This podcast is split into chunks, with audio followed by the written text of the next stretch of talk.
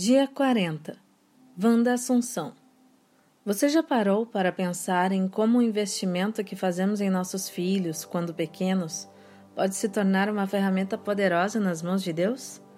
Wanda é um desses exemplos. Nasceu num lar com poucos recursos, em Botucatu, São Paulo. Apesar dos poucos recursos que dispunhamos, meus pais estimularam em mim e nos meus irmãos o gosto pela literatura, através da história que contavam. Papai contava das aventuras e de bichos, e mamãe de fadas e pessoas.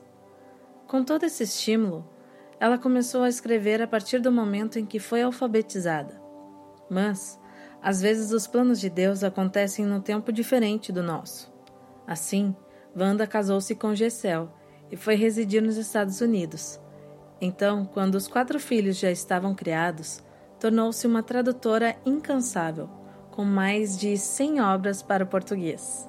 Como escritora, concentrou-se em temas relacionados ao universo feminino.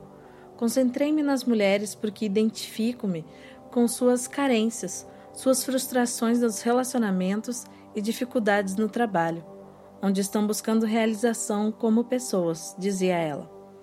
Como escritora, viajou pelo Brasil falando da mensagem dos seus livros, até que em 2007 quando residia em São Carlos, São Paulo, com o marido e um dos filhos, faleceu em decorrência de um câncer.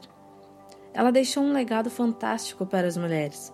Por exemplo, em seu livro Conte Comigo, mostra a importância da mulher como ajudadora, o valor como auxiliadora, a razão de ser tão especial aos olhos de Deus e o que ele tinha em mente ao nos criar. Um outro exemplo que ela nos deixou está no livro E Deus Fez a Mulher, onde mostra que a mulher pode ter uma vida física, intelectual, espiritual e emocional abundante com Jesus. Entre as lições que podemos aprender com ela, vale a pena destacar que nunca é tarde para sermos úteis no reino de Deus.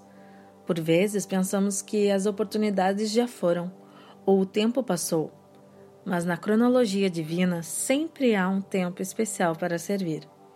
Outra preciosa lição vem de sua infância. Vale a pena investir tempo com os filhos. São sementes lançadas que, na época certa, germinarão e darão os frutos adequados. Você sente que seu tempo de frutificar já passou? Acha que a maternidade te limita para servir a Deus? Eis um exemplo de alguém que não foi limitada pela maternidade, nem começou tarde. Você e eu sabemos que Jesus não se encontra corporalmente entre nós. Não podemos tocar suas vestes, derramar óleo sobre sua cabeça, nem lavar seus pés com nossas lágrimas e enxugá-las com os nossos cabelos. Não podemos sentir o toque de sua mão em nossas feridas, nem ouvir sua voz instruindo-nos e exortando-nos. Entretanto, podemos sim ter um relacionamento íntimo com Ele, pelo Espírito Santo que habita em nós como as mulheres da Bíblia foram consoladas, perdoadas, curadas e tiveram a sua sede saciada pela água viva que é Jesus, sendo transformadas, assim também Jesus pode fazer com quem vai até Ele, ainda hoje. Não espere, vá até Jesus.